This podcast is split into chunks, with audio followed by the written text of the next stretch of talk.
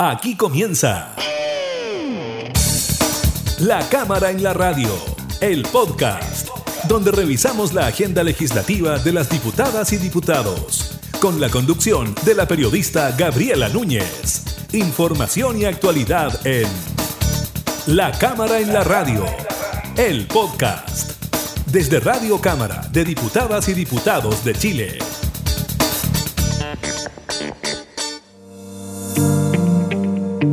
¿Qué tal? ¿Cómo están? Bienvenidas y bienvenidos a una nueva edición de La Cámara en la Radio, el podcast. Como siempre, junto a ustedes revisamos algunas de las informaciones que se han desarrollado durante esta semana legislativa.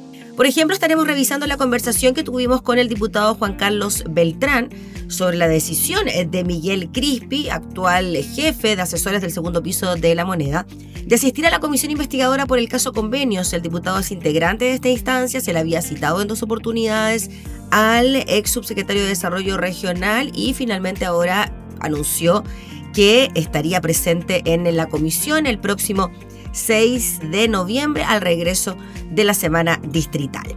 También les contamos sobre el despacho de la ley que inhabilita de forma perpetua a quienes hayan cometido delitos económicos ejercer funciones en el sector deportivo, ya que estamos en onda de panamericanos, pues bien estaremos revisando esta noticia que tiene que ver con el mundo del deporte.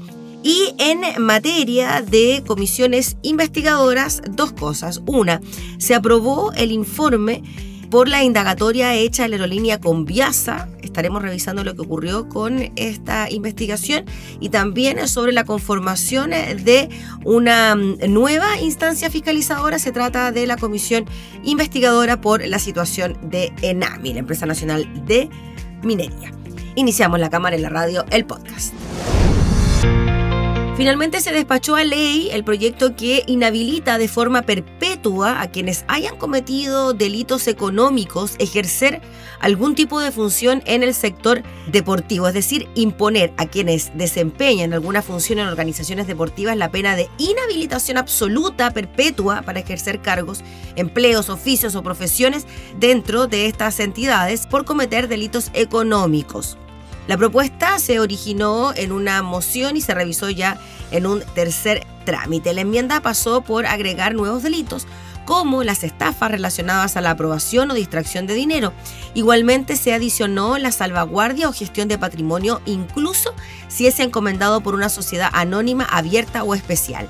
Además, ya no solo se incluye organizaciones deportivas, sino que también a las sociedades anónimas deportivas profesionales, o sea, se amplía el espectro. El fin de la normativa es aumentar las sanciones para aquellos dirigentes deportivos que ejecuten actos de corrupción, de la idea de establecer una inhabilidad para ejercer nuevamente cargos dirigenciales. Eh, para sus fines, la iniciativa modifica la ley del deporte, define una pena accesoria de inhabilitación absoluta y perpetua que se aplicará conjuntamente a la asignada al delito respectivo. Dicha sanción se dirige a quien desempeña algún tipo de función en una organización deportiva contemplada en las leyes del deporte y la que regula las sociedades anónimas deportivas. La pena en cuestión incluye la privación de todos los cargos, empleos, oficios y profesiones ejercidos en organizaciones deportivas y la incapacidad para obtener los cargos, empleos, oficios y profesiones en organizaciones deportivas perpetuamente. Dentro de lo que fue la discusión en la sala, las y los legisladores coincidieron en sancionar lo que ocurre en organizaciones deportivas y sociedades anónimas. Se trata de entidades, acotaron, donde muchos dirigentes realizan fraudes, malversan fondos y realizan actos de corrupción. Además, distraen recursos públicos destinados a la práctica y desarrollo de los deportistas y claro, terminan en otros fines. Recalcaron que estos hechos se producen a nivel profesional y amateur, lo que ha quedado demostrado principalmente en el fútbol. Agregaron que la inhabilidad perpetua para ejercer cargos es una medida efectiva para alejar a malos elementos que se cambian de organización y siguen cometiendo corrupción en otras organizaciones.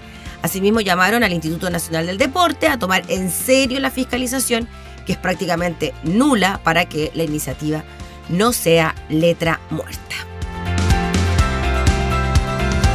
La cámara en la radio.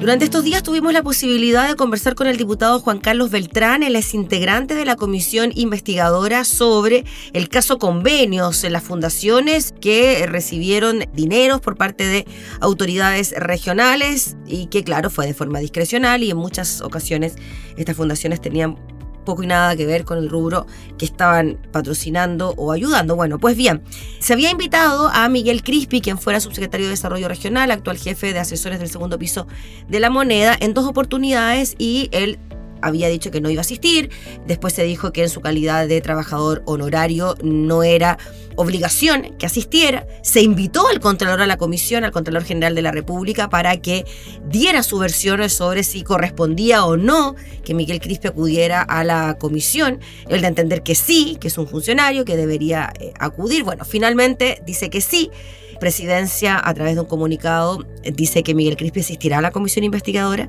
Esto se concretaría el próximo lunes 6 de noviembre, el regreso de la semana distrital, y el diputado Juan Carlos Beltrán tuvo palabras para referirse a ello.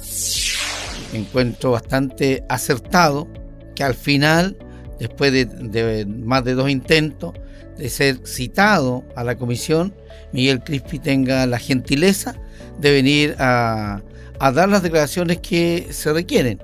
Yo quiero señalar que es lamentable que el gobierno lo haya blindado tanto y haya tal vez hasta impedido que concurriera a esta comisión. No obstante, el Contralor creo que ha sido muy claro eh, el hecho de poder estar en, la, en las comisiones y en distintas comisiones. Lo ha señalado que ha sido un funcionario que permanentemente ha sido convocado y ha concurrido sin ningún problema. Sin embargo, Miguel, Crispi, que es un funcionario público, en mi concepto siempre lo he dicho, lo reitero, porque tiene una remuneración del Estado de Chile, utiliza los bienes del Estado, más aún del Palacio de la Moneda, y también un correo electrónico institucional. Bueno, ahora afortunadamente y por unanimidad de los integrantes de la comisión, ha sido citado nuevamente para el día 6 de noviembre a las 11 de la mañana espero que venga con toda eh, responsabilidad y sobre todo abierto a responder las distintas inquietudes que los parlamentarios le vamos a hacer. El diputado habla también de la trascendencia que resultaría Miguel Crispi para la investigación, eh, para la indagatoria, porque su testimonio podría ser relevante para dilucidar ciertos aspectos que siguen estando un poco enredados. Escuchemos entonces lo que nos dijo el diputado sobre el tema. Creo que es una de las personas más importantes, porque ahí recordemos que en su minuto era subdere y también cierto fue una de las transferencias que se entregaron a la fundación que hoy está siendo investigada y que ha tenido una serie de aristas a nivel nacional y que lamentablemente eh, ha cuestionado los traspasos de muchas instituciones. Yo quiero ser súper claro en ese aspecto y valorar el trabajo de otras fundaciones e instituciones que han hecho una tremenda labor social en todo el país. Y lamentablemente ante la comunidad por este tipo de hechos que han enlodado muchas. La cámara en la radio. Vamos a hablar de lo que está ocurriendo en materia de comisiones investigadoras. Por 121 votos a favor y una abstención, la sala respaldó el informe de la comisión que investigó las operaciones de la aerolínea venezolana Conviasa. La instancia se centró principalmente en el aterrizaje del 22 de junio del 2022 del avión Airbus A340 proveniente de Caracas. De acuerdo al texto, tras el trabajo de esta comisión, no se logró establecer un vínculo probado y fehaciente entre esta operación y delitos terroristas. No obstante, sí se pudo constatar la falta de estándares de control aeronáutico chileno, esto sobre todo para analizar, alertar o controlar eventuales riesgos o amenazas de este tipo. También señala que quedó en evidencia la falta de coordinación entre las autoridades e incluso contradicciones entre el director general de Aeronáutica Civil, Raúl Jorquera, y el subsecretario del Interior, Manuel Monsalve. Junto a esto apuntan a un manejo liviano y poco riguroso en el aeropuerto. También se evidenció inconsistencia entre los datos públicos y de las entidades privadas intervenientes en el proceso. Hay ciertas recomendaciones, por ejemplo, la creación de una policía aeronáutica dependiente de una policía militar de fronteras la idea es que sea un cuerpo policial especializado con competencias en los aeropuertos nacionales para ejercer una supervisión más rigurosa y efectiva. La comisión igualmente consideró necesario mejorar las alertas de seguridad. Del mismo modo, se sugiere fortalecer el análisis y la autorización de las operaciones aeroportuarias. Junto a esto, generar un protocolo de reacción eficiente, eficaz y directa frente al requerimiento de control de cualquier organismo público. Y también se crea una nueva comisión investigadora, se constituye ya, ya se había aprobado en su conformación, hablamos de la comisión investigadora de ENAMI que presidirá la diputada Daniela Chicardini. La instancia tendrá un plazo de 90 días para reunir información sobre la administración y estados financieros de la Empresa Nacional de Minería. Esta instancia, la comisión sesionará los lunes a las 15.45. En específico, deberá determinar eventuales adulteraciones de información e irregularidades en su gestión. Asimismo, se fiscalizarán los actos de los órganos competentes relacionados con su funcionamiento.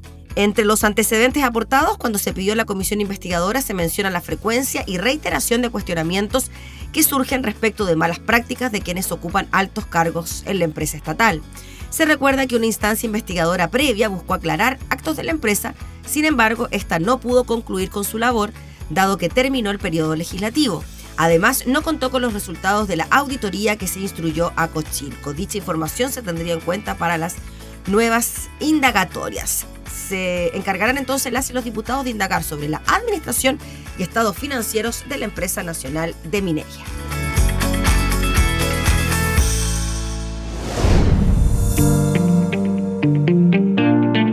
Comenzamos a despedir la cámara de la radio del podcast, como siempre acompañados de música nacional. Lo que suena es Barracos, esta banda que se formó a principios de los 90, entre el 93 y el 95 Duró solo dos años y lo que suena es todo, uno de sus principales hits. Dos años de vida, un disco, Barracos, del mismo nombre, y el teloneo de los Rolling Stones en Santiago. Sí, fueron los principales hitos públicos de su existencia. Se formaron en el 93, finalizaron su trayectoria como banda en el año 1995. Pero nos queda esto entonces. Todo Barracos en la cámara, en la radio, el podcast versos sin parar.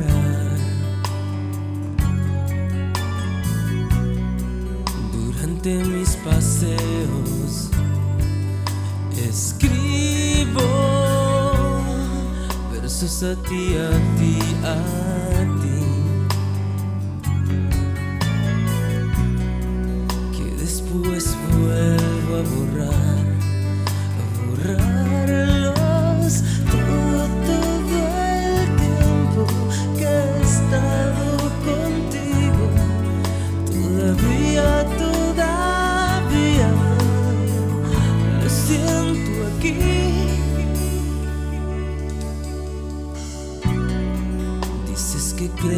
en Dios y en mí. Pero qué carta la tuya, alma querida, si es que pudiera pedir perdón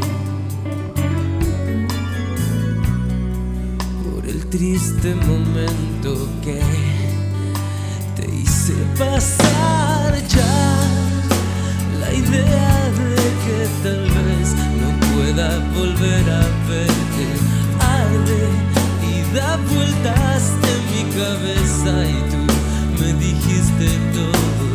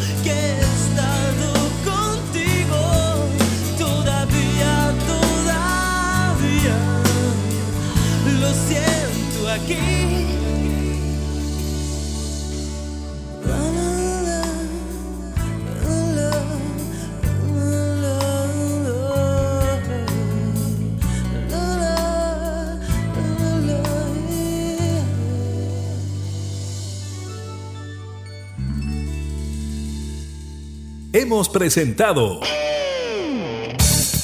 La Cámara en la Radio, el podcast, una revisión de la agenda legislativa de las diputadas y diputados, con la conducción de la periodista Gabriela Núñez. Información y actualidad. La Cámara en la Radio, el podcast, desde Radio Cámara de Diputadas y Diputados de Chile, acercando las leyes.